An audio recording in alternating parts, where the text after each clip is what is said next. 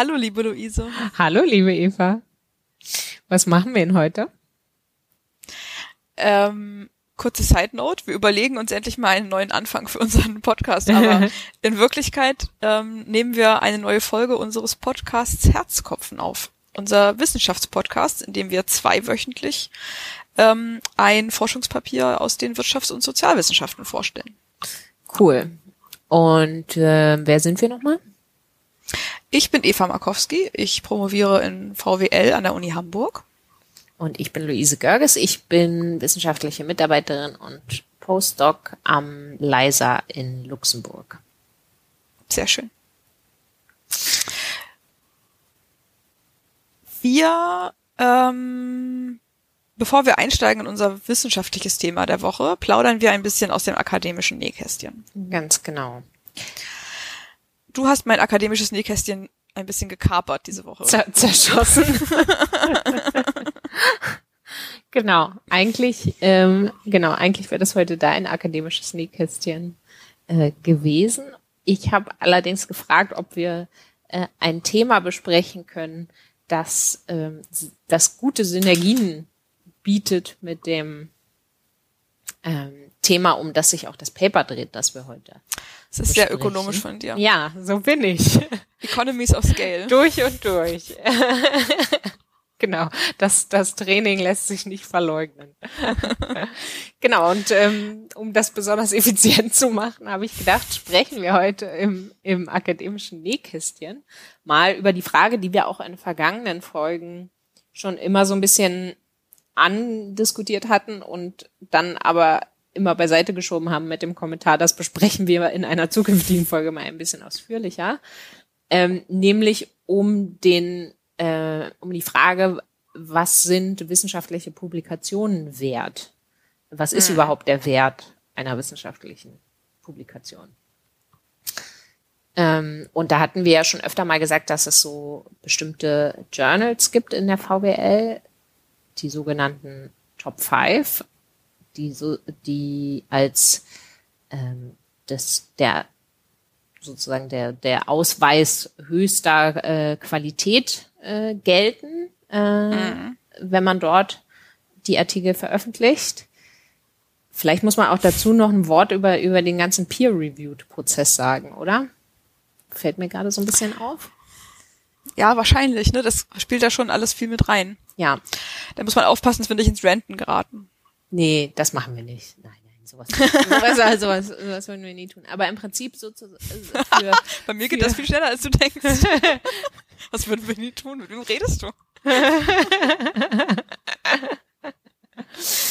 also für die Hörerinnen und Hörer, die äh, selber ähm, noch äh, nicht publiziert haben in einem, in einem wissenschaftlichen Journal äh, und das vielleicht auch nicht vorhaben, die, die wissen das vielleicht nicht, dass man, obwohl mhm. jetzt, jetzt so in letzter Zeit, wo ja doch auch über die äh, Virologinnen und Virologen äh, so viel diskutiert wird, ist das vielleicht auch ein bisschen mehr in der öffentlichen mhm. Wahrnehmung, dass das sozusagen in der Regel so eine wissenschaftliche ähm, Publikation ein, ein Peer-Review-Prozess durchmacht, wo in der Regel, das variiert wahrscheinlich auch so ein bisschen von ähm, Fach zu Fach und auch innerhalb eines Fachs über die unterschiedlichen Journal, aber in der Regel anonyme Gutachterinnen und Gutachter, so zwischen, in unserem Feld habe ich jetzt schon alles gehört, zwischen zwei und vier, ähm, das Papier lesen und begutachten, also im Prinzip ähm, ein, einen Brief schreiben an den äh, Herausgeber oder die Herausgeberin, äh, den Editor, ähm, was an dem Paper gut ist, ob es äh, würdig ist, in dem äh, angestrebten Journal veröffentlicht zu werden äh, und was verbessert werden sollte oder könnte, ähm, damit es ähm, auf dieses Niveau kommt, das, das, das quasi gefordert ist für das, für das Journal. Und ähm, je angesehener das Journal, desto kritischer sind eben diese Gutachterinnen und Gutachter ähm, und desto qualitativ hochwertiger äh, muss auch dieses Papier sein. Also erstmal sollte man dann natürlich technisch keinen Quatsch gemacht haben, aber was sozusagen auch mit zur Qualität äh, zählt, ist einfach die, die Originalität der Fragestellung, also was, was oft so der Beitrag genannt wird, also was ist jetzt wirklich der Beitrag dieses Papiers, was leistet es, was, was bringt es Was uns ist der Mehrwert über an- die schon vorhandene Forschung zu dem Thema hinaus? Genau, genau. Was bringt es uns an, an, an Erkenntnissen? Äh, wie bringt es die, die Welt und die Wissenschaft äh, weiter? Ähm, genau. Und das, das ist sozusagen äh, eine, eine Box, die es ticken muss. Äh, und sozusagen je, je höher das Journal gerankt ist, desto wichtiger muss eben dieser Beitrag sein.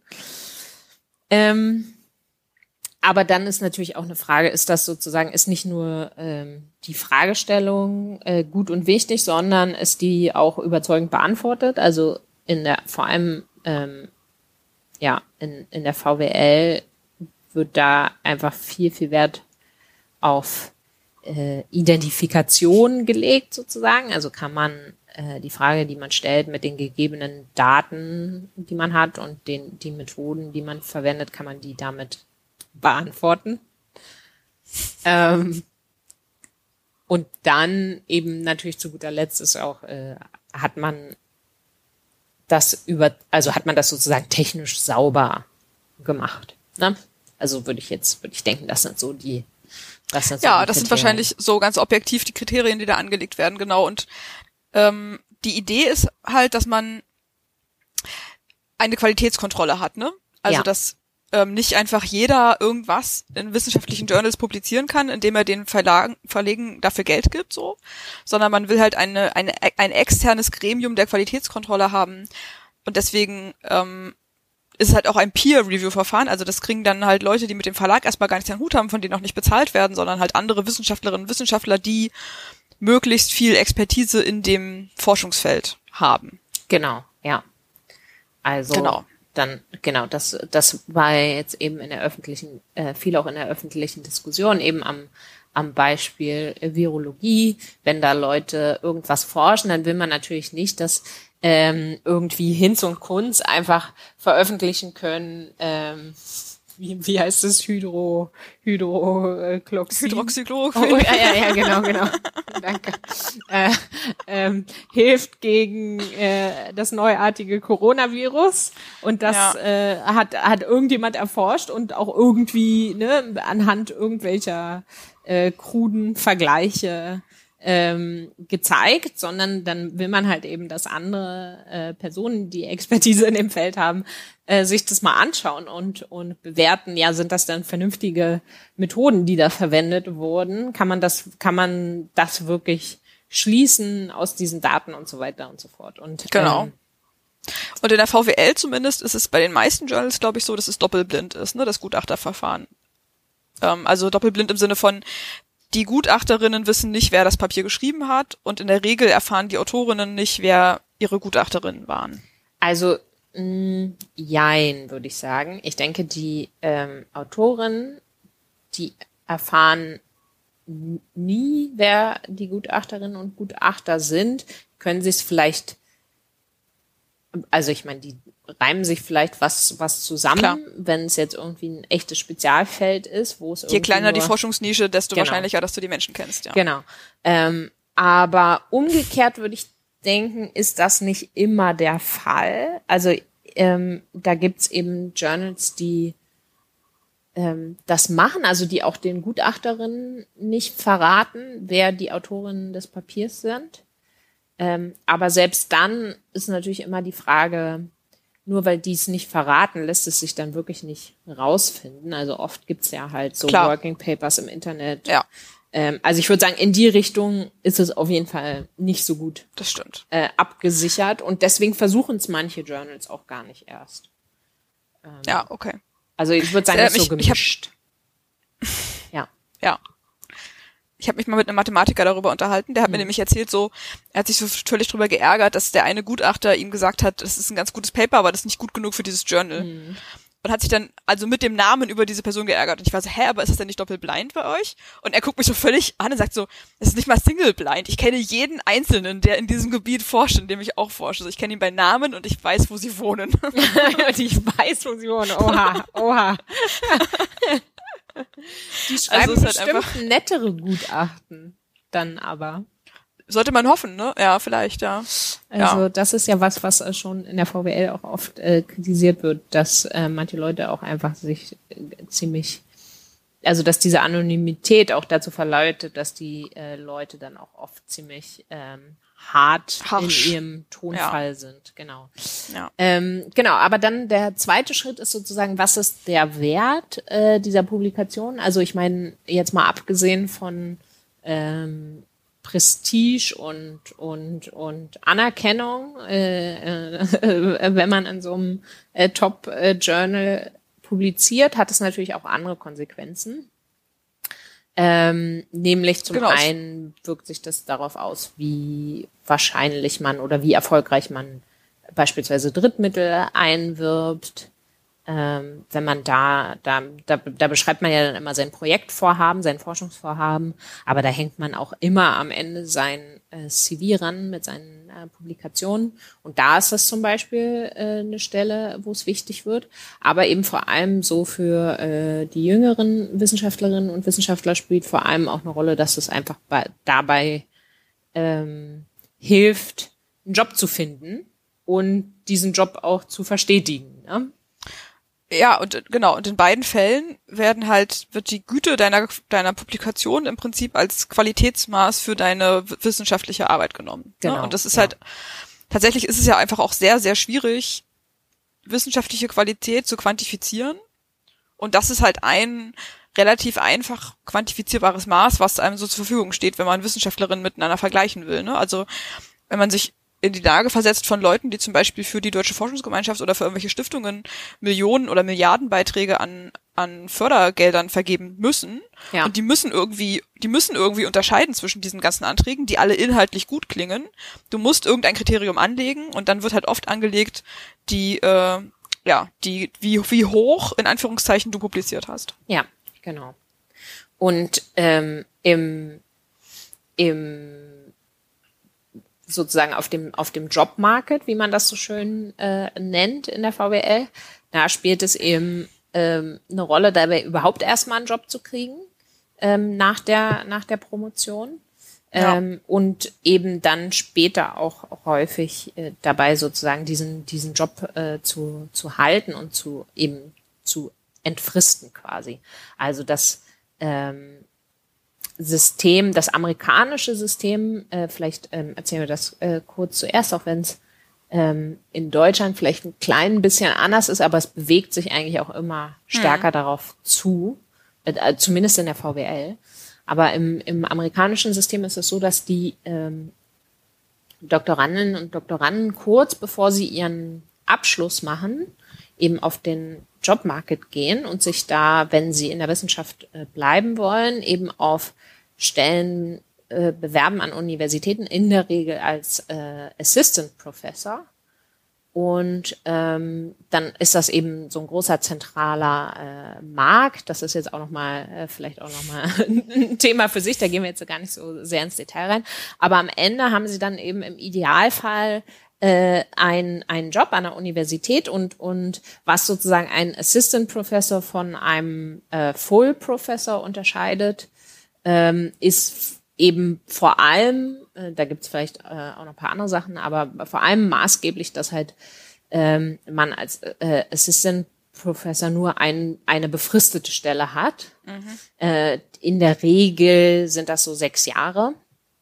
Und dann nach diesen sechs Jahren, dann gibt's eben noch mal eine Kommission, die einen dann äh, evaluiert, die die Arbeit, äh, die Arbeit der Person äh, über die vergangenen sechs Jahre evaluiert und darüber entscheidet, ob diese Person ähm, zum Full Professor in Anführungszeichen äh, befördert wird, also ob der Job äh, ver verstetigt wird, äh, entfr entfristet wird.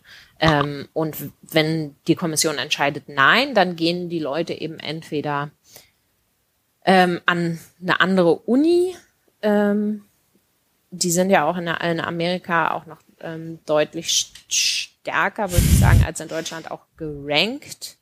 Äh, also dann und viel zahlreicher, ne? Also da hat er wirklich da, dann davon mal abgesehen, genau. Aber dann Ja. eben in der Regel sozusagen an eine, an eine Uni mit einem niedrigeren Rang ja und oder eben ganz aus der Wissenschaft raus.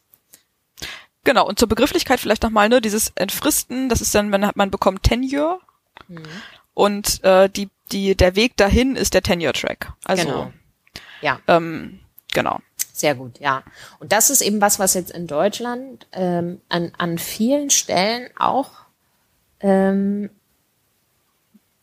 sozusagen stärker umgestellt wird. Also traditionell war es ja eigentlich eher so, ähm, der, der Weg zur Professur war, dass man eben nach der ähm, Promotion ähm, als Postdoc äh, gearbeitet hat, in der Regel auch an, an einem Lehrstuhl weiterhin. Ähm, ganz früher in Anführungszeichen, obwohl es jetzt so lange auch noch nicht her ist, dann vielleicht auch noch ähm, habilitiert hat. Also im Prinzip quasi nochmal so eine oder, oder eine nochmal umfangreichere äh, wissenschaftliche Arbeit geschrieben hat als die, als die Doktorarbeit ähm, und sich dann auf Professuren beworben hat. Genau, man konnte sich auch nur mit der Habili Habilitation auf, auf, auf Habilitation. Habi, ja. Je schneller man es sagt, desto weniger merken Leute, man Das Fehler stimmt. Das ist eine gute Strategie. Äh, auf jeden Fall nur äh, mit diesem Abschluss konnte man sich dann auf äh, Professuren bewerben. Ja, genau.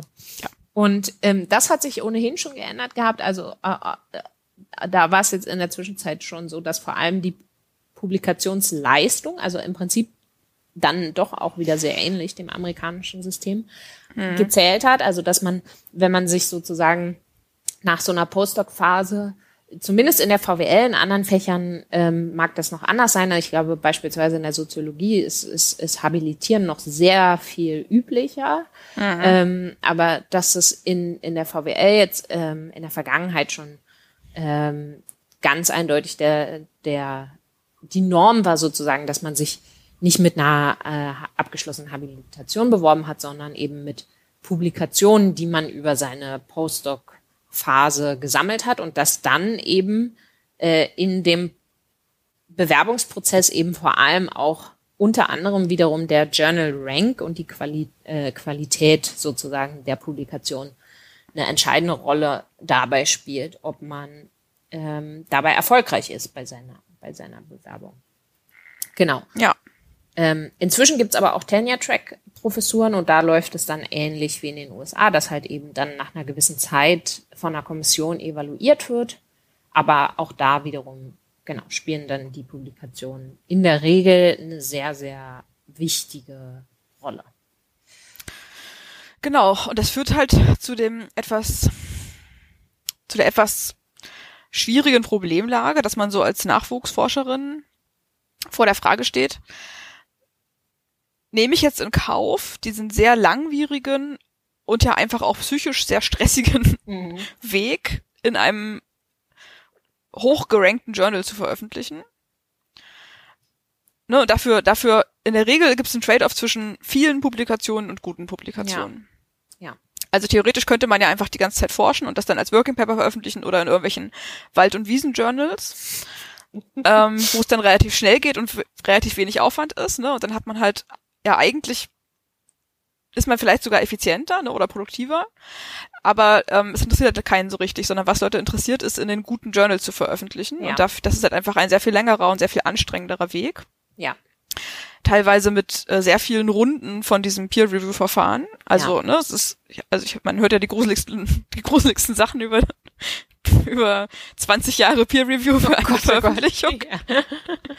Hast du dieses Paper ähm, gelesen? Das hat uns Miriam, glaube ich, mal irgendwann rumgeschickt. Ähm, Top Favorites Ja. äh, ist der Titel, glaube ich. Ja, Ja. das fand ich sehr unterhaltsam in dem Zusammenhang. Ja, naja.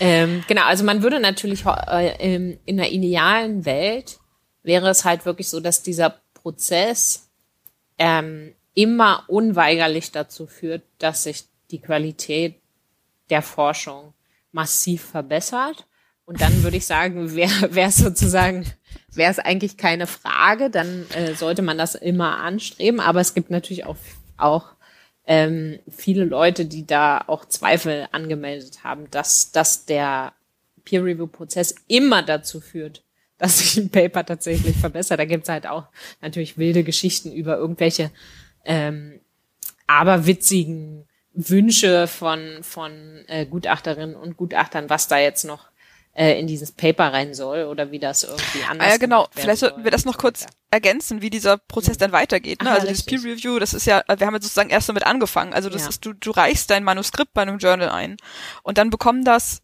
ähm, Gutachterinnen. Ja. Zwischen zwei und vier in der ja. Regel. Aber ja. Ähm, und dann schreiben die ein Gutachten dazu. Im Idealfall. Manchmal verschwinden sie auch einfach. Manchmal verschwinden sie einfach, man hört nie wieder von ihnen, aber im Idealfall schreiben sie innerhalb einer festgesetzten, nicht allzu langen Frist ein Gutachten zu diesem Manuskript und schicken das dem Herausgeber oder der Herausgeberin zurück und dann ja. bekommt man das als Autorin dieses Manuskripts, bekommt man dann diese Gutachten. Ja. Und in diesem Gutachten steht dann in der Regel, wenn man Glück hat, steht da drin, das Paper hat mir sehr gut gefallen, das ist ganz interessant, dieser Aspekt ist super.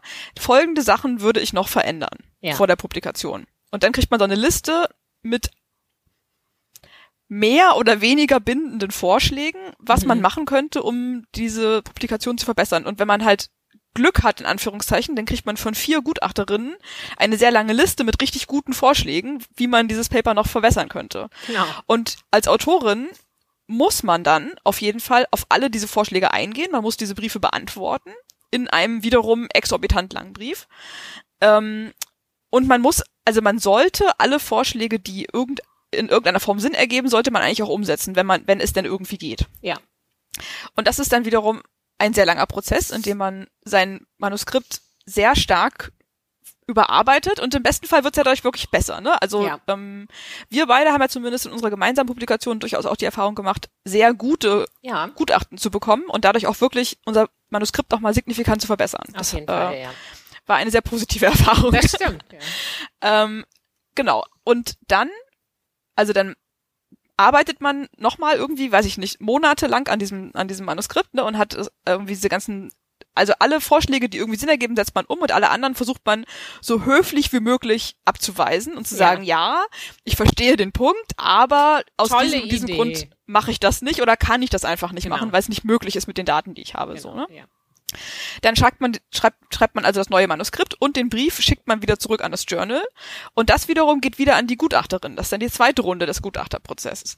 Und wenn man dann ganz viel Glück hat, dann sagen die alle, ja, super, wunderbar umgesetzt, jetzt wird's veröffentlicht, so wie es ist. Mhm. Das ist sehr, sehr selten. In Wirklichkeit haben die dann neue Ideen oder andere ja. Ideen ja. und nochmal Antworten auf deine Antworten. Ja. Und dieser Prozess kann sich wirklich sehr, sehr lange hinziehen. Also es ist, äh, das, es kann über so viele Runden gehen, Leute haben da schon berichtet davon, dass sie ihr Manuskript nicht mehr wiedererkannt haben, dann nach der, weiß ich nicht, siebten Gutachterrunde oder so. Um Gottes Willen, ja. Ja, genau.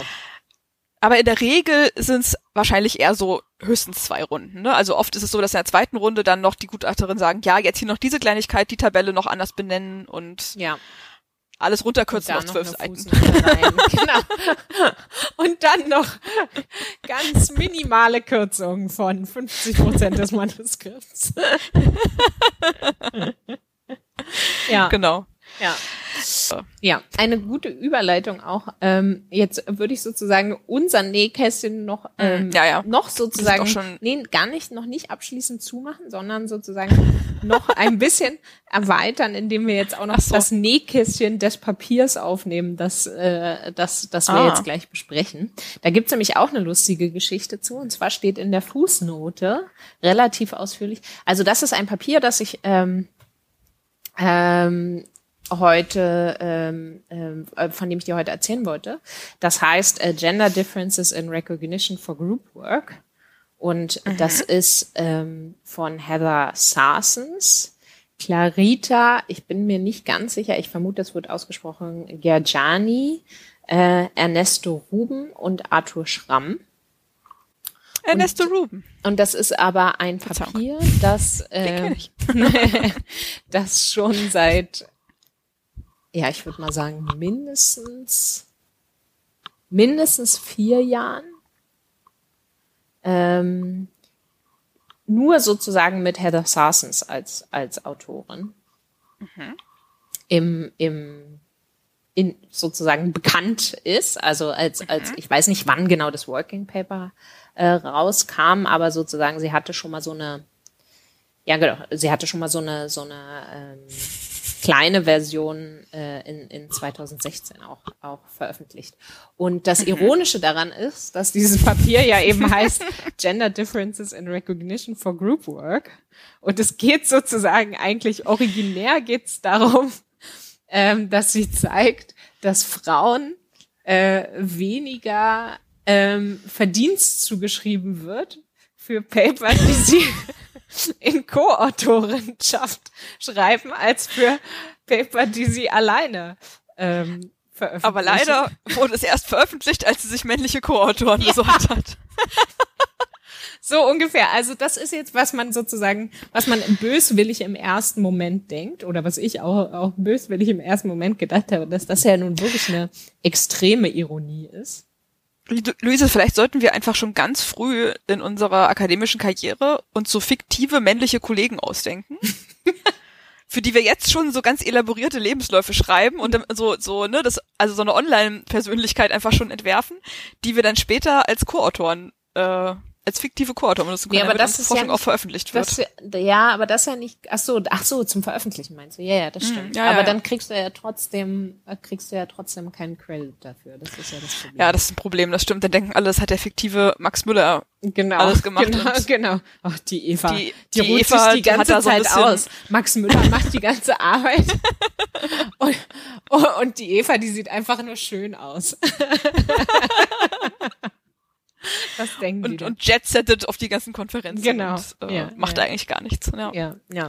Stimmt, keine gute Strategie. Naja. Ja, aber um jetzt sozusagen nochmal zur Ehrenrettung ähm, auch der männlichen Autoren auf, auf diesem Papier. Ähm, ist, ist ganz interessant, es gibt so eine äh, Fußnote, die auch ähm, sehr, sehr viel zeigt über diesen Review-Prozess, der, der das Ganze so ein bisschen erläutert. Also in der Fußnote steht, dass das ähm, Papier sozusagen ein Papier enthält, das ähm, unter dem gleichen Titel eben von Heather Sarsens 2017 an das äh, Journal of Political Economy ähm, eingereicht Aha. wurde äh, zur Begutachtung. Und während des äh, Begutachtungsprozesses äh, wurde dann Heather Sarsens von ihrem äh, Editor, dem Herausgeber, gebeten, dass ähm, das Papier doch ergänzt werden sollte mit zusätzlichen ähm, Ergebnissen aus einem aus einem Experiment. Also ihr wurde im Prinzip gesagt, ah, ja. cooles Paper, aber mach doch mal mach doch mal ein Experiment. Ähm, wir werden auch gleich ähm, noch sehen, ähm, warum das sozusagen die Ergebnisse auch ein bisschen glaubwürdiger macht. Also warum das durchaus mhm. eine vernünftige äh, Idee ist. Ähm, und dann hat sie, anscheinend hat sie dann ein Experiment äh, designt und ähm, in ihr Papier aufgenommen. Und dann war das Papier sozusagen schon ähm, quasi conditionally accepted ähm, im Journal. Und äh, das, das war auch öffentlich sozusagen bekannt. Also sie hat dann die neue Version veröffentlicht. Und dann gab es aber anscheinend so einen Moment, wo ähm, Arthur Schramm und Clarita äh, Gerjani und Ernesto Ruben, die haben an einem, im Prinzip an einem ganz ähnlichen ah. Experiment gearbeitet. Mhm. Und sie schreiben sogar in der Fußnote, dass, dass sie durchaus auch Austausch miteinander hatten.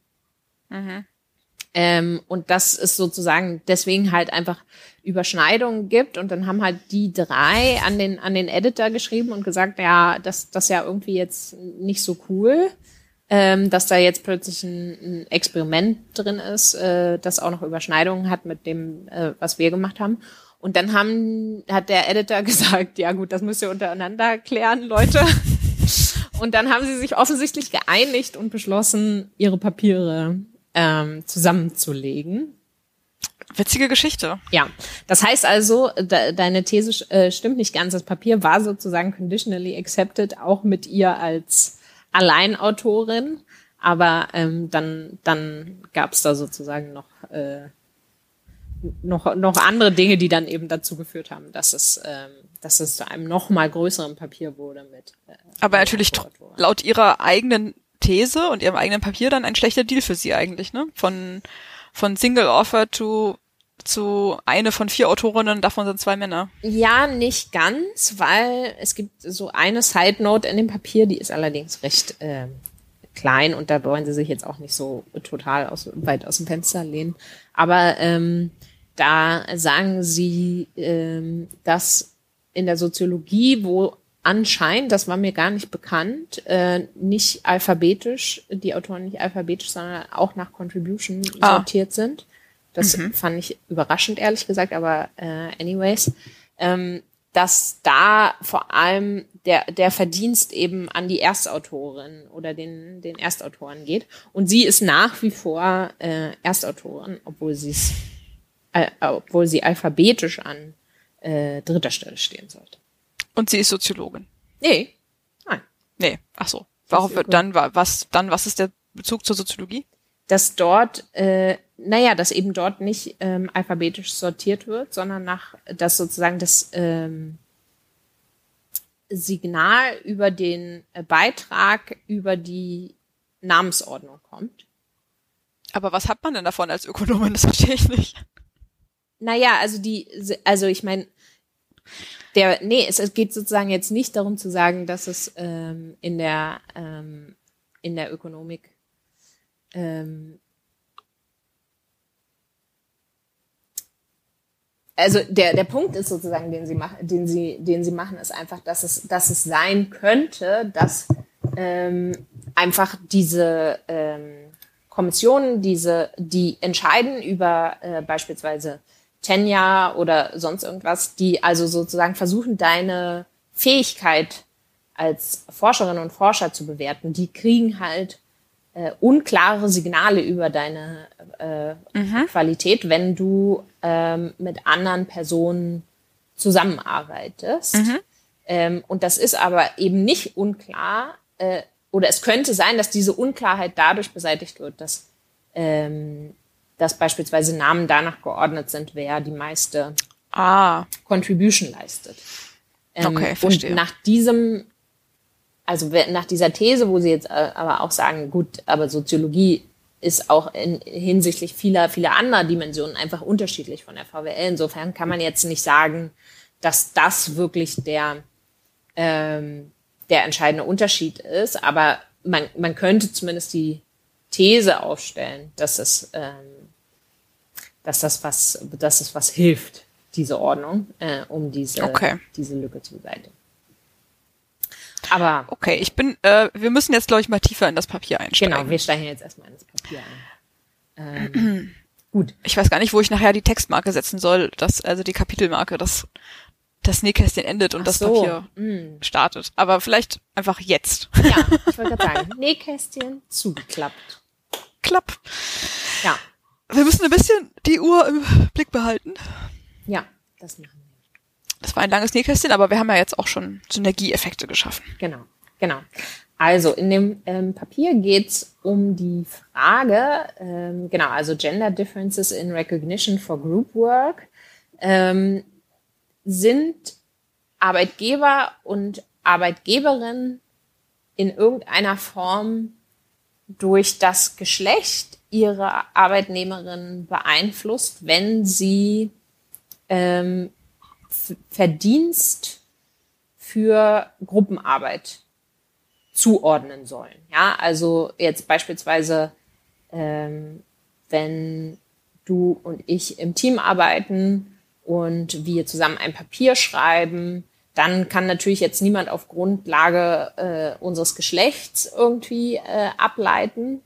Aber ähm, trotzdem ist jetzt sozusagen erstmal unklar, wer hat was geschrieben, ähm, wer hat welche Ideen beigetragen, wer hat wie viel mhm. Arbeit gemacht und so weiter. Na, also theoretisch ähm, könnte ich den ganzen Tag einfach gar nichts machen und faul auf der Haut liegen ähm, und äh, du schreibst das ganze Papier, aber ähm, ist einfach nett und lässt mich lässt mich trotzdem da drauf als als Co-Autorin. Ähm, Oder ich habe keine andere Wahl, weil du äh, Senior bist und ich Junior und genau. Äh, das soll ja in anderen Disziplinen sehr, äh, sehr, sehr stark ähm, der Fall auch sein, dass man sozusagen einfach als als der Lehrstuhlinhaber, das ist ja in der Regel ein Er äh, und keine Sie, einfach sozusagen per se auf alle Papiere draufkommt, die da geschrieben werden. Ja. Ähm, ja, ohne dass man da überhaupt jemals auch nochmal drüber gelesen hat. Genau. Ja. Ähm, das ist bei uns in der Regel nicht so. Ähm, ich kenne jedenfalls auch keine, keine Fälle, äh, in denen das so ist. Aber genau. Ähm, also grundsätzlich geht es um die Frage, was machen wir jetzt, wenn, wenn jetzt sozusagen Arbeitgeberinnen und Arbeitnehmerinnen sozusagen eine gewisse Unsicherheit darüber haben, wer welchen Beitrag äh, geleistet hat zu einer Gruppenarbeit ähm, und ob sozusagen, ähm, ob es eine Tendenz gibt, dann einfach anzunehmen, dass bestimmt die Männer mehr gemacht haben oder was zumindest was Wichtigeres gemacht haben als die Frauen. Ähm, und dass das demzufolge auch dazu beitragen kann, ein Faktor mit sein kann, der erklären kann, warum äh, Männer beispielsweise häufiger äh, befördert werden als, als Frauen und äh, einfach stärker repräsentiert sind auf, auf den ähm, mhm. fortgeschrittenen Rängen der Karriereleiter. Mhm. Und ähm, genau, und was sozusagen das, das Ausgangssetting ist, ist eben genau, also die, die, die Daten, mit denen äh, sie das, das anschaut. Äh, in, in der Ausgangs, äh, die Ausgangssituation ist sozusagen, sich, sich anzugucken, ähm, in den Tenure-Entscheidungen von diesen Kommissionen, also wenn eben solche äh, Assistant äh, Professors äh, evaluiert werden und entschieden ah. wird, ob die, äh, ob die Tenure bekommen, also ob die zum Full Professor mhm. befördert werden. Ähm, mhm. Gucken die sich sozusagen an, was, welche Art von Papieren hatte die Person bis zu diesem Zeitpunkt veröffentlicht. Das heißt also, hier Verstehe. wieder äh, aufwendige Detektivarbeit, ähm, die, äh, da, da, die, hat, äh, die haben einen Datensatz gebastelt, ähm, aus, der besteht irgendwie aus ähm, Assistant-Professoren äh, und Professorinnen äh, an, ich glaube, den 35 äh, besten äh, Unis in den, in den USA mhm. über den Zeitraum, ich glaube, 85 bis äh, 2014, wenn mich jetzt nicht alles krass. täuscht. Krass, ähm, krass, krass. Und haben halt sozusagen ähm, immer geschaut, ähm, haben sozusagen die Lebensläufe dieser Person runtergeladen und daraus halt die Informationen zusammengebastelt. Also wann fing die Person an der Uni an, ähm, wenn sie nach sechs sechs bis acht Jahren die Uni wechselt und zu einer Uni mit einem niedrigeren Ranking geht, dann ähm, gehen sie davon aus, dass der Person ähm, die, äh, also keine Tenja ähm, bekommen hat? Ja, genau, dass die Person keine, keine, keine, keine Tenja, keine Verstetigung an ihrer ursprünglichen Uni bekommen hat. Ähm, wenn sie ganz verschwindet, ähm, ebenfalls. Das ist natürlich ein bisschen äh, schwieriger, weil es von denen dann in der Regel keine Lebensläufe gibt, aber da ähm, machen sie ähm, alles Mögliche, um, um sozusagen diese Verzerrung ähm, zu mhm. beheben. Das wollen wir jetzt vielleicht mal nicht, äh, nicht im Detail besprechen. Ähm, und wenn die Person an der Uni bleibt oder an eine Uni geht mit mindestens dem gleichen Ranking oder einem höheren Ranking, dann gehen sie davon aus, hat sie Tenja bekommen ähm, und hat aber sozusagen aus persönlichen Gründen, ähm, aus, aus ja, persönlicher Motivation mhm. heraus gewechselt. Ähm, mhm. Und sie können sozusagen aus den CVs auch schauen, was war denn, also es ist sozusagen relativ einheitlich, diese, diese Tenja-Kommission, die, die tagt in der Regel so nach sechs bis äh, acht Jahren. Und das heißt, dementsprechend ist auch ähm, klar zu diesem Zeitpunkt, welche Publikation hat die Person da, in welchen Journals und mhm. mit welchen Co-Autorinnen und Co-Autoren. Ähm, und jetzt schauen Sie sozusagen das, die, also das erste ähm, äh, dramatische Finding ist zunächst mal, dass das eben eine riesige, äh, einen riesigen Gender Gap gibt ähm, in der Wahrscheinlichkeit, ähm, Tenure zu bekommen, also entfristet zu werden oder zum mhm. Professor ähm, befördert zu werden. Ähm, äh, ganz kurze Zwischenfrage noch. Mhm. Ist das nur auf die ökonomische ja. Disziplin ja. bezogen? Ja, genau. Okay. Das sind alles äh, VWL-Professoren aus dem Grund ähm, unter anderem, dass ähm, ich glaube, dass halt vor allem in der VWL das, sage ich mal, relativ einheitlich so gemacht wird über die Unis, dass vor allem die Publikation und die ähm, ja, die Qualität der Publikationen und die Anzahl der Publikationen ähm, eine so große Rolle spielt. Und dass halt beispielsweise nicht ganz klar ist, ähm, ob das in ander, anderen Disziplinen nicht vielleicht auch anders gewichtet wird, ob da nicht vielleicht auch ähm, Teaching noch eine größere Rolle spielt. Ähm, oder ja, äh, wieder genau, wieder genau auch die Publikationen selber gewichtet werden. Ne? Also in der mhm. VWL ist relativ klar, ähm, es, es gibt so, es gibt halt Rankings ähm, und in der Regel werden danach auch die Publikationen ähm, bewertet. Okay. Ähm, so, also jetzt äh, bereit für den ersten Schocker. Was schätzt du? Wie hoch äh, ist der Anteil der äh, Assistant-Professorin, die Tenja bekommen und wie hoch ist der Anteil der Männer? Das Über diese 30, 30 Jahre? Mhm. Ähm, puh, auch wahrscheinlich ist es eh wenig. Oh, es ist, ich, ich, ich tue mich da sehr schwer. Ich, äh, du kannst auch nur die Lücke schätzen, abzugeben. wenn du möchtest. Ja, ich würde jetzt mal eine Lücke von 30 bis 40 Prozent annehmen. Also ähm, es sind es sind 20 Prozent Punkte und äh, es kommt in etwa so auf 30, äh, 30 Prozent hin, ja. Also sehr gut geschätzt. ähm, ja, krass. Also insgesamt kriegen ungefähr, ähm, kriegen 69 Prozent des Samples äh, Tenure. Mhm. Und bei den Frauen sind es aber 52 Prozent, bei den Männern 73. Krass. Ja. Krass, krass, krass, krass. Ziemlich heftig, ja. Ja. So, äh, und dann ist natürlich die Frage, gut, jetzt kann man natürlich sagen, ja gut, also ja, die Frauen, die sind vielleicht auch einfach schlechter. Das kann ja durchaus berechtigt sein. Also vielleicht haben sie weniger publiziert. Nein, Luise. Vielleicht haben sie schlechter. doch, doch, doch. Natürlich.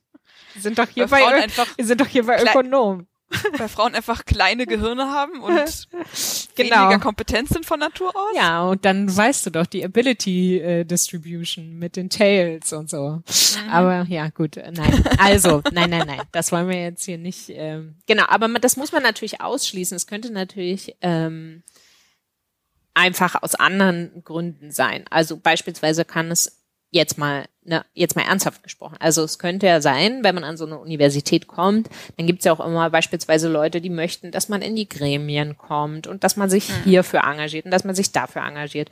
Und wenn äh, wenn Frauen beispielsweise einfach anfälliger sind, das ist ja ist ja auch ein Befund, äh, ähm, dass äh, äh Frauen eher Schwierigkeiten haben, Nein zu sagen zu solchen zu solchen Sachen, die jetzt, sage ich mal, nicht unbedingt ähm, originär nur für ihre Karriere zielführend sind. Also beispielsweise viel mehr Zeit in Teaching investieren, in die Lehre, viel mehr Zeit in solche Kommissionen investieren und so. Äh, ja, und dazu kommt ja auch noch, dass einfach per Definition der Pool verfügbarer Frauen für diese, für Besetzung von so Gremien kleiner ist, weil wir ja auch einen ganz großen Gender Gap überhaupt im akademischen Personal schon sehen. Also es gibt einfach sehr viel weniger Frauen ähm, in äh, jeder Art von Professuren, also jetzt Tenure-Tracked und nicht Tenure-Tracked und Assistenz und Full.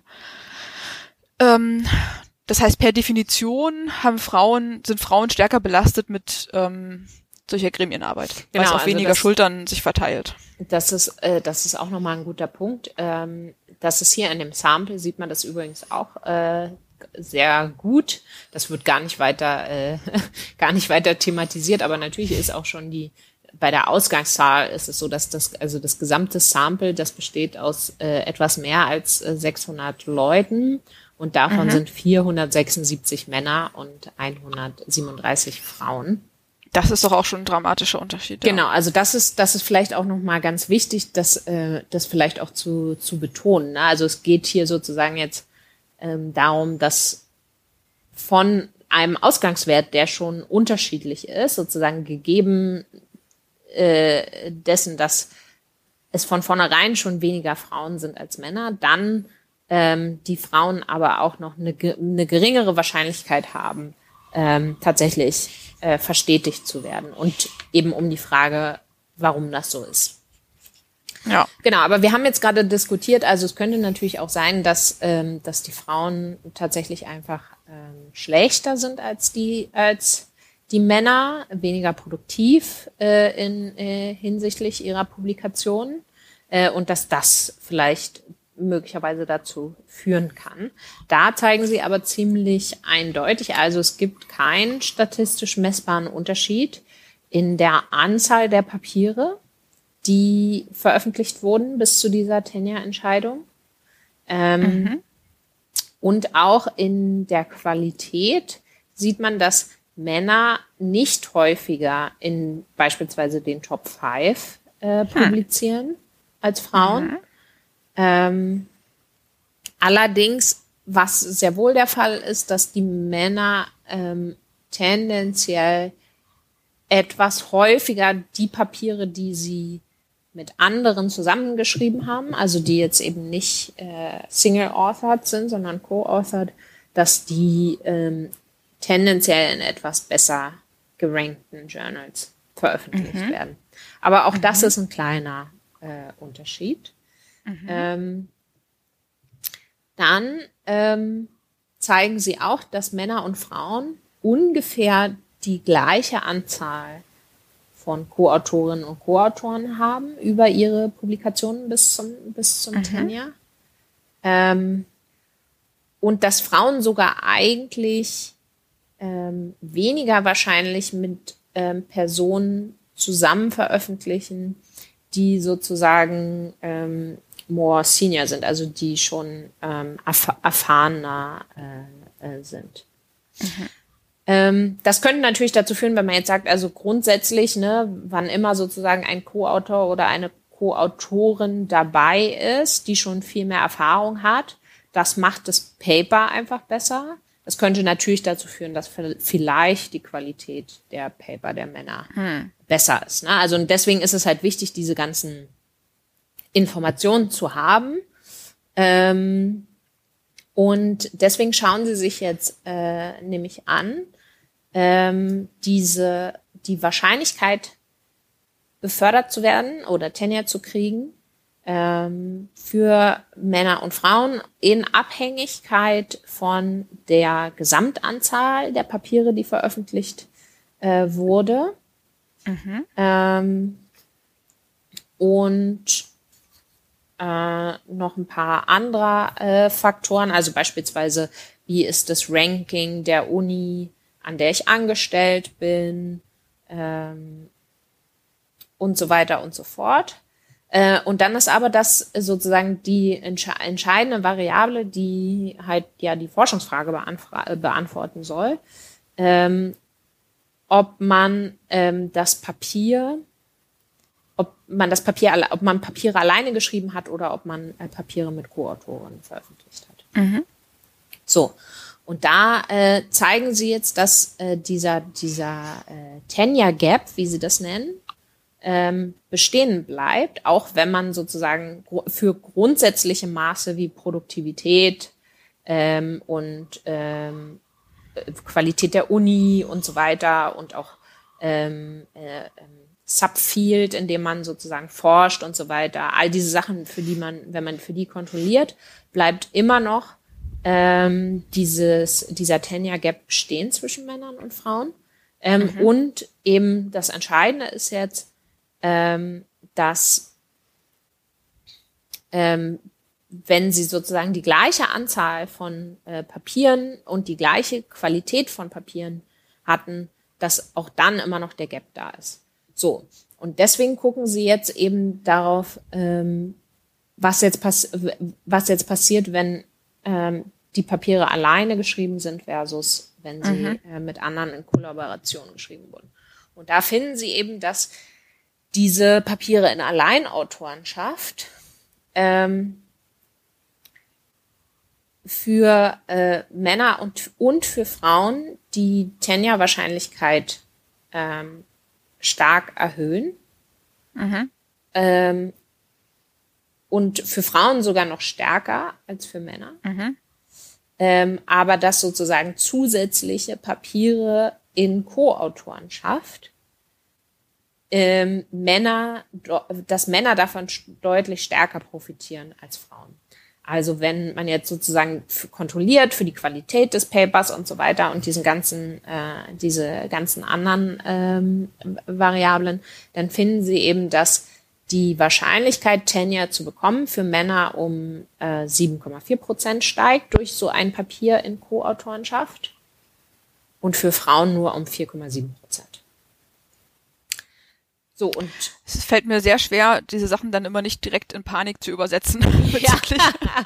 meines eigenen Forschungsoutputs. Aber ich kann dich beruhigen, Eva. Hey, äh, und zwar ist äh, das nicht der Fall, wenn man mit Frauen in Co-Autorschaft arbeitet, sondern das ist jetzt sozusagen im Prinzip das äh, der der ähm, das nächste, was Sie sich anschauen, und zwar wie hängt dieser äh, Effekt wiederum vom Geschlecht der Co-Autorinnen und Co-Autoren äh, ab. Mhm. Und ähm, da zeigen sie äh, tatsächlich, dass, jetzt muss ich hier mal gerade kurz äh, nachschauen, damit ich keinen Quatsch erzähle. Genau, also wenn ein Papier mit einem anderen Mann in Zusammenarbeit geschrieben wird, dann. Von einem Mann. Nee, warte, das sage ich gleich. Okay. Also ein Papier, Papier mit einem anderen Mann in Co-Autorenschaft, ist für einen Mann äh, wert sozusagen ein, ein, ein Anstieg von 7,8 Prozent in der Tenure-Wahrscheinlichkeit, für Frauen nur von 1,8. oh damn. Ja. Ähm, das ist hart. Ein, ein Papier, das mit einer Frau in Co-Autorenschaft geschrieben wird, ähm, ist gleich viel wert für mhm. Männer und für Frauen. Also sozusagen das Argument ist so ein bisschen, das wird immer angenommen. Die Frauen ähm, machen weniger. Genau, ja. Ja. Oder können weniger oder. Genau, ja. ja. Und also dementsprechend vielleicht jetzt auch nochmal ganz, ganz äh, interessante ähm, Zahlen, dass äh, eben sozusagen, also Bottom Line ist quasi, dass ähm, wenn ähm, die Papiere alle solo-authored sind, also alle allein in Alleinautorenschaft geschrieben sind, dann gibt's im Prinzip ähm, kein ähm, Unterschied zwischen mhm. ähm, der Wahrscheinlichkeit, Tenure zu bekommen für Männer und Frauen. Mhm. Ähm, dann haben sie sozusagen die gleiche, äh, die, ja, ja, die gleichen Tenure Rates. Ähm, mhm. Wenn wenn Frauen alle ihre Papiere in Co-Autorenschaft ähm, geschrieben haben, dann haben sie eine ähm, Wahrscheinlichkeit von 37 Prozent Tenure zu kriegen und Männer eine Wahrscheinlichkeit von 72 Prozent. Das ist also ein, ein Riesenunterschied dann sozusagen von dem von dem Krass. einen Extrem ähm, ja. zum anderen Extrem. So, ähm, Co, äh, genau, dieses Geschlecht des äh, Co-Autors äh, Co oder Co-Autorin haben wir schon besprochen.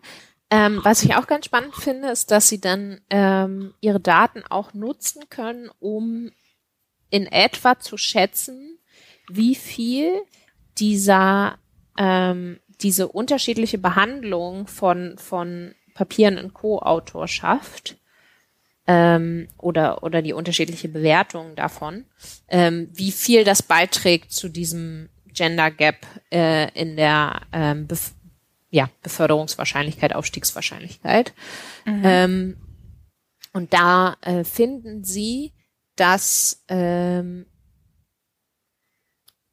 der, dass dieser Unterschied in den, ähm, in den Tenure Rates zwischen Männern und Frauen ähm, sich uh, äh, in etwa ja zu, um, um 40 bis 65 Prozent verringern würde, wenn sozusagen dieser, wenn das korrigiert würde, sozusagen diese unterschiedliche ähm, Zuteilung von ähm, ähm, von Credit, also von Äh, Anerkennung? Ja, danke. Danke. oh Mann. Ja, krass. Mega krass. Also das, ja, ist schon echt. Ähm, ich glaube, ich habe irgendwann dieses Papier schon mal gelesen. Ich habe nämlich dieses Gefühl von von Panik, Frustration, De Depression und Panik, dieser dieser lustige Mix, der sich gerade in mir ja. ausbreitet, den, der kommt dir bekannt vor. bekannt vor. ja. Ja, ja, genau. Und dann ähm, tut das Unterbewusstsein, worin es äh, so gut ist, dann wird es nicht einfach verdrängt. genau. Ja, ja. Ähm, ja, dann gibt's so alle möglichen äh, Robustness-Checks, auf die ich jetzt gar nicht äh, mhm. weiter eingehen will. Das ist ähm, also. Wir glauben den Autorinnen einfach mal, dass genau. sie gründliche Arbeit geleistet haben. Ja.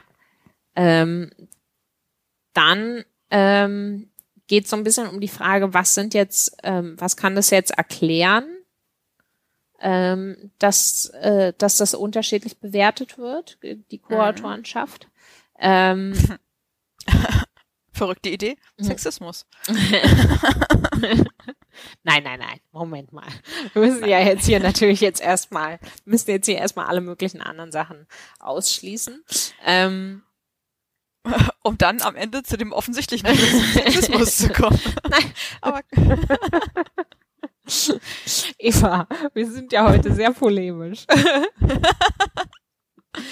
ja, das stimmt. Ähm, genau, also äh, es, die, sie testen im Prinzip so unterschiedliche Hypothesen.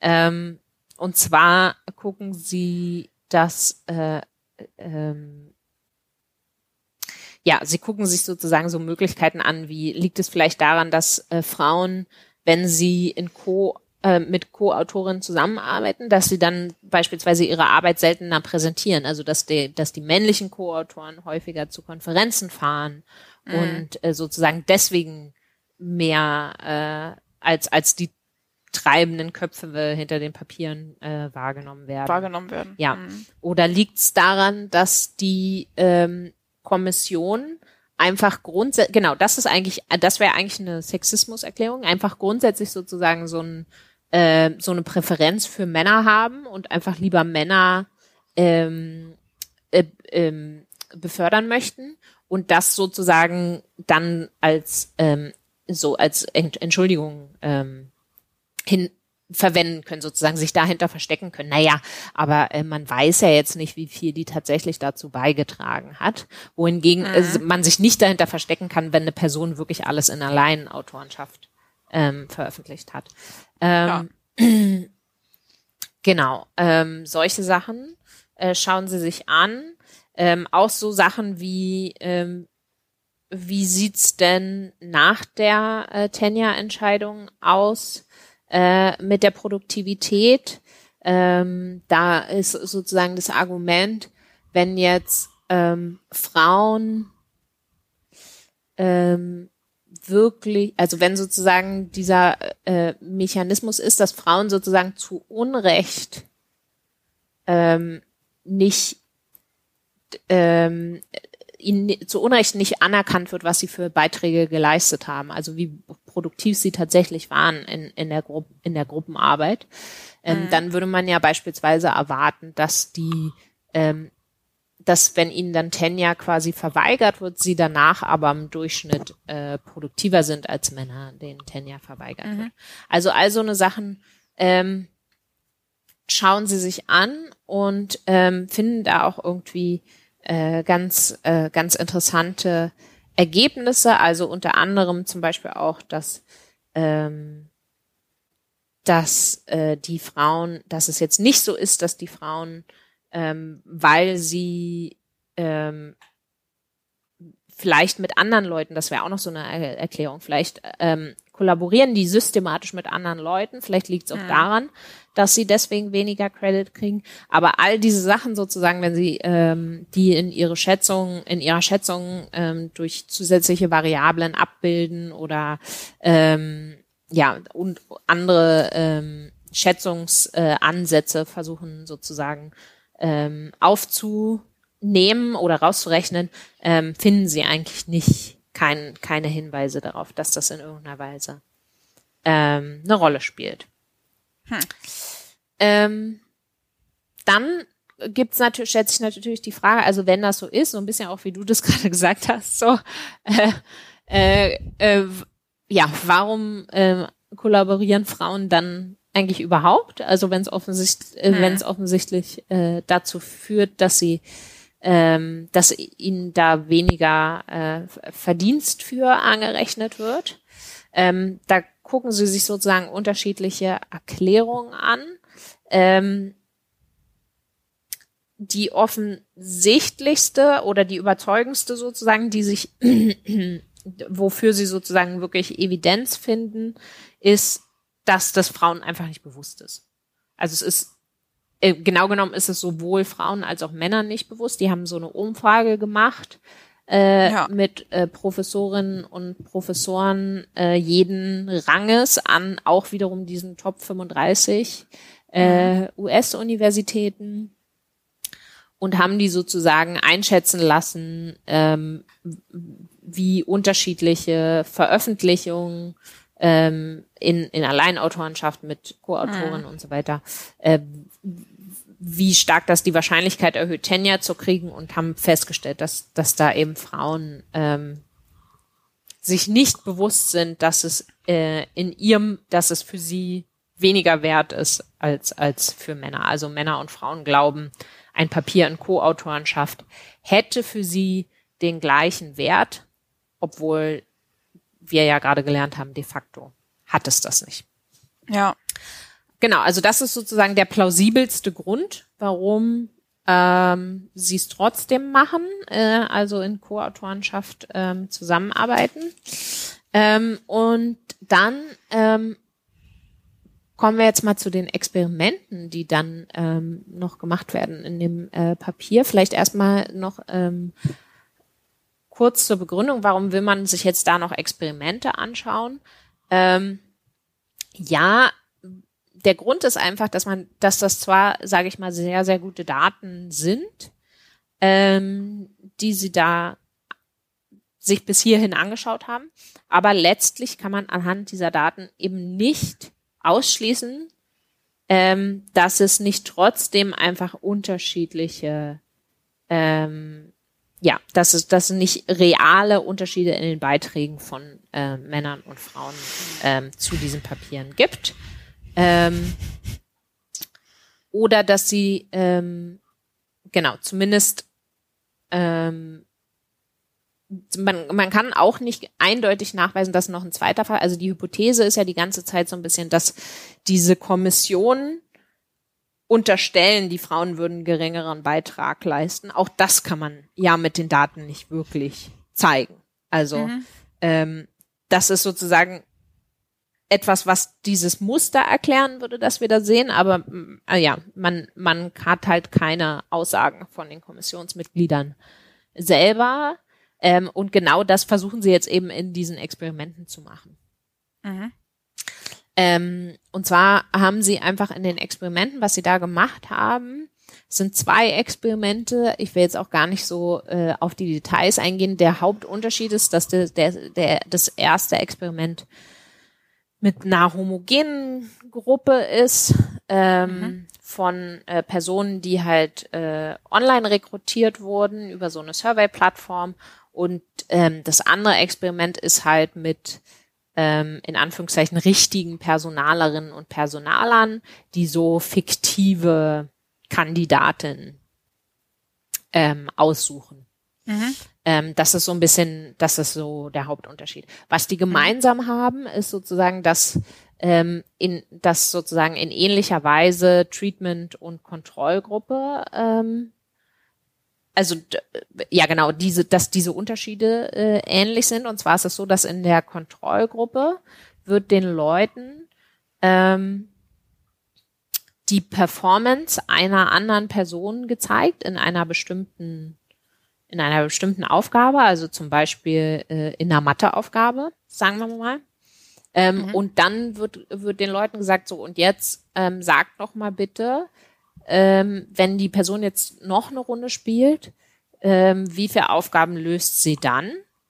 Und die, deine eigene Bezahlung hängt halt davon ab, wie, wie korrekt ähm, du das einschätzt. Das ist die Kontrollgruppe und in der Treatmentgruppe ist es so, dass ähm, dir die Leistung von zwei Personen zusammen gezeigt wird und dir aber nicht gesagt wird, wer wie viel beigetragen hat mhm. und du dann eben vorher sagst, ähm, für die Person einzeln ähm, die Performance in der nächsten Runde. Ne? Und das Argument ist sozusagen, das bildet quasi diese äh, Situation äh, im, im Tenja, in der Tenja-Kommission ab, wo du halt, wenn du jemanden hast, der Papiere in Alleinautorenschaft geschrieben hat, dann ist es sozusagen ähm, eben relativ klar, was, was der Beitrag der Person ist. Und dann sagst mhm. du eben vorher, was leistet die Person jetzt in Anführungszeichen in der nächsten Runde. Also wenn du ihr Tenja gegeben hast. Mhm. Ähm, oder eben das im Vergleich zu einer Situation, wo du sozusagen nur die Gesamtleistung mehrerer Personen beobachtest und daraus jetzt ableiten sollst, was ist jetzt die Leistung der Einzelperson in der nächsten, in der nächsten Runde. Mhm. Ähm, also das ist sozusagen so ganz äh, grob das Setting.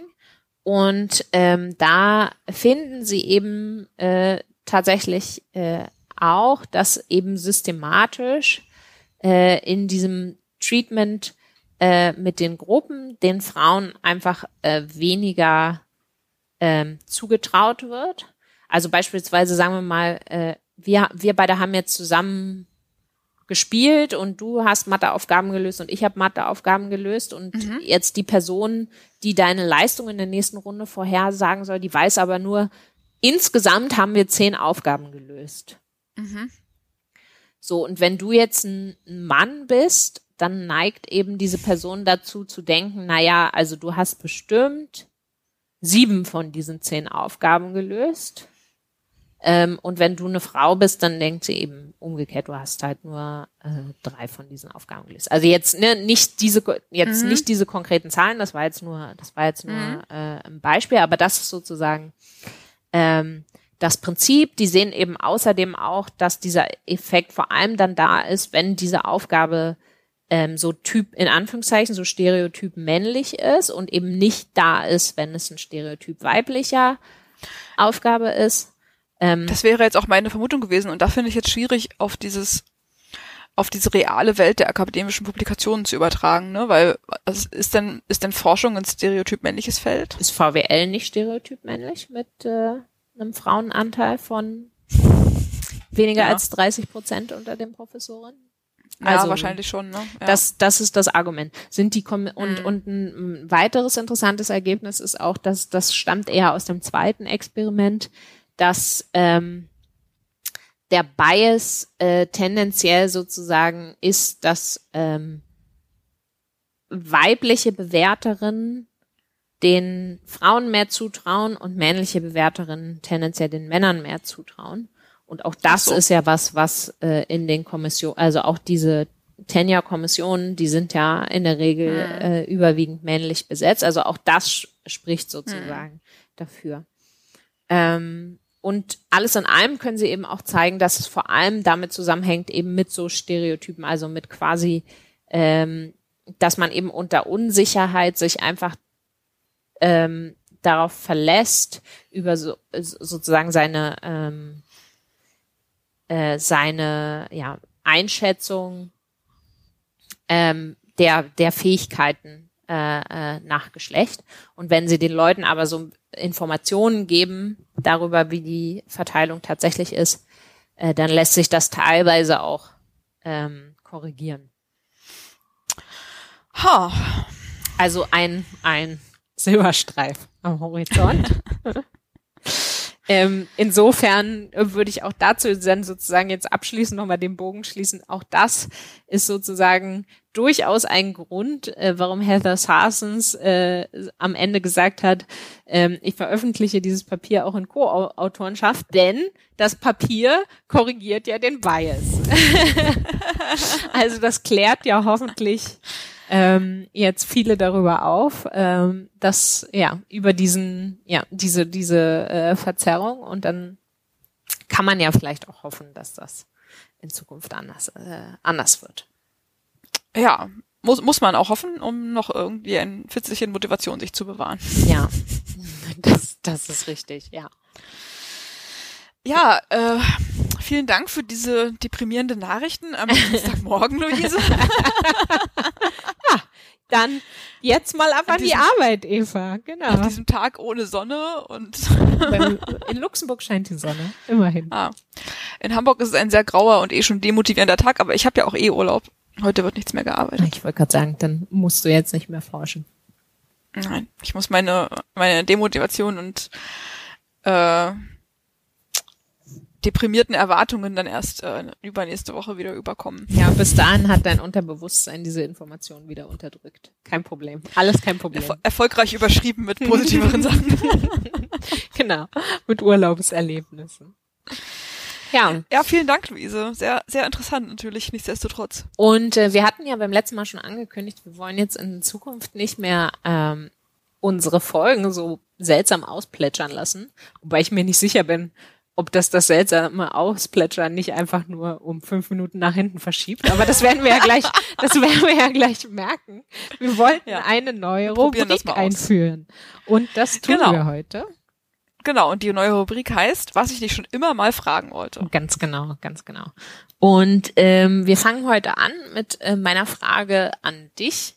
Ähm, nämlich, was ich dich schon immer mal fragen wollte, liebe Eva, ist, mhm. ähm, Hast du ein Beispiel oder ähm, kannst du eine Situation benennen, wo du eine bestimmte Überzeugung hattest, ähm, die sich dann aber sozusagen durch deine Auseinandersetzung mit Forschung, mit Wissenschaft oder, oder zumindest mit forschungsbasierten äh, Argumenten ähm, geändert hat?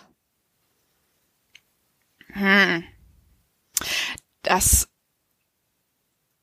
das ist eine sehr, das ist eine tricky Frage. Das ist eine sehr gute, sehr interessante Frage. Ich bin gespannt auf deine Antwort auch gleich, weil es wird ja einen Grund geben, warum du mich das fragst. ähm, also ich sag mal so, ich hätte jetzt zwei Antworten darauf. Eine so ein bisschen äh, ähm, lax, laissez-faire und eine etwas ernsthafter, die mich nicht ganz so gut aussehen lässt. Oh Gott. Okay, das äh, Nein, also kannst du selbstbestimmt ähm, entscheiden, welche der beiden Antworten. No pressure. also nein, äh, jetzt die etwas wenn ich es jetzt nicht ganz so ernst nehmen würde, würde ich sagen, ja, ich habe mal irgendwann geglaubt, Pluto wäre ein Planet. Heute weiß ich es besser, denn die Forschung hat mich eines Besseren belehrt. Ähm, auf einer etwas ernsthafteren Ebene ähm, war ich tatsächlich, bevor ich mich ernsthaft mit dem wissenschaftlichen Kenntnisstand dazu auseinandergesetzt habe, war ich skeptisch gegenüber jeder Art von Frauenquote. Mhm. Also, und jetzt zu meiner Verteidigung war das in meinen Teenagerjahren, ja, ja. also das ist schon eine Weile her, also so mit 16, 17, als ich angefangen habe, mich vor allem politisch zu engagieren, mhm. ähm, war das natürlich schon in, in diesen politischen Strukturen war das schon ein ganz großes Thema. Ähm, und ich habe halt ganz viele Frauen erlebt, die so in Gremien gedrängt wurden, weil noch eine Frau gebraucht wurde, um das Gremium voll zu besetzen, ja. weil ähm, wenn man das radikal macht, dann lässt man ja die Plätze dann frei, die man nicht paritätisch besetzen kann. Ne? Und das heißt einfach, dass Gremien kleiner sind und dass ähm, sich mehr Arbeit auf weniger Schultern verteilt am Ende. Und deswegen gibt's immer sehr großen Druck, die Gremien voll zu besetzen. Und mhm. deswegen ähm, ist es wirklich regelmäßig dann passiert, dass auf so ähm, äh, also in der Wahlsituation sozusagen auf den Fluren noch Leute, noch Frauen bequatscht worden von Männern, dass sie doch bitte sich zur Wahl stellen sollen, weil jetzt dringend noch eine Frau gebraucht wird. Mhm. Und sie müssten ja am Ende auch gar nichts machen, es muss nur da eine Frau mit rein, mhm. so, ne? Ähm, und das hat mich halt einfach zu einer sehr starken Skeptikerin ähm, des Instruments Frauenquote werden lassen, aus einer ganz praktischen Erfahrung. Ja. Aber dann sozusagen über, über die Jahre und auch über die Beschäftigung halt mit vor allem ähm, empirischer Evidenz zu der Vorbildrolle einfach, ne? Und, und dann diesem sich verstetigen ähm, was ja die Hoffnung ist, die mit einer Frauenquote an ganz vielen Ebenen verbunden wird, ähm, hat dann dazu geführt, dass ich dann meine, meine Meinung dazu wieder geändert habe oder also ne, also einfach an die äh, Forschungsergebnisse angepasst habe Mhm. und inzwischen, auch wenn ich immer noch zähneknirschend sozusagen die Nachteile von von Quoten durchaus Ja. sehe, ähm, inzwischen wieder eine Verfechterin dieses äh, Instruments bin. Ja, ja. Da, aber das ist doch, ich finde, das äh, ist eine, äh, ein total gutes Beispiel. Das ähnelt sich auch sehr mit äh, meinem eigenen Beispiel. Insofern äh, Ah, okay, erzähl. rückt uns das vielleicht gemeinschaftlich in ein schlechtes Licht, wenn es das tatsächlich tut. Ähm, also ich, auch ich äh, habe bestimmt so bis, äh, ich würde sogar sagen, nicht nur Teenagerjahre, auch noch so mit Anfang 20 äh, ziemlich, äh, äh, ziemlich fest überzeugt äh, geglaubt, ähm, dass es keine gesellschaftliche Benachteiligung äh, von Frauen gibt. Und wurde dann ähm, irgendwann, das war noch, äh, das war noch in meiner Bachelorzeit, wurde dann irgendwann so äh, von von äh, Miriam, äh, Miriam Beblo, unserer äh, Doktormutter, so so einfach so ganz charmant, wie sie immer ist, ähm, einfach sozusagen ähm, aufgefordert, doch mal so Ge Geschlechteraspekte in meine Arbeit äh, äh, mit einzubauen. Das würde, das würde der doch eine interessante Perspektive geben. Und ich habe so gedacht, na ja, okay, gut, wenn sie das möchte, dann mache ich das mal. Und das war dann sozusagen der Punkt, wo ich dann so anfing, mich damit zu beschäftigen. Ähm, und das war schon äh, ziemlich augenöffnend. Und, Und was war Gegenstand dieser Arbeit eigentlich? also ursprünglich war Gegenstand der Arbeit eig ähm, eigentlich Hartz IV in Anführungszeichen Ah. im Allgemeinen, aber, aber sie hatte sozusagen so ein bisschen, ähm, na, ich will jetzt nicht sagen, die Auflage gegeben, es war äh, wirklich eher angeregt, äh, da doch noch eine Geschlechterdimension mit reinzubringen. Ähm, und das war eigentlich erst so der, der Punkt, wo äh, bei mir so ein bisschen, also ja. Und äh, ganz in, in, in einer ganz ähnlichen äh, Richtung ist es auch mit äh, äh, Geschlecht und Sprache, also der, Sp- der sprachlichen Kenntlichmachung ähm, von Geschlecht. Auch da habe ich ähm, auch, äh, äh, ich muss zu meiner Verteidigung sagen, in meinen frühen Zwanzigern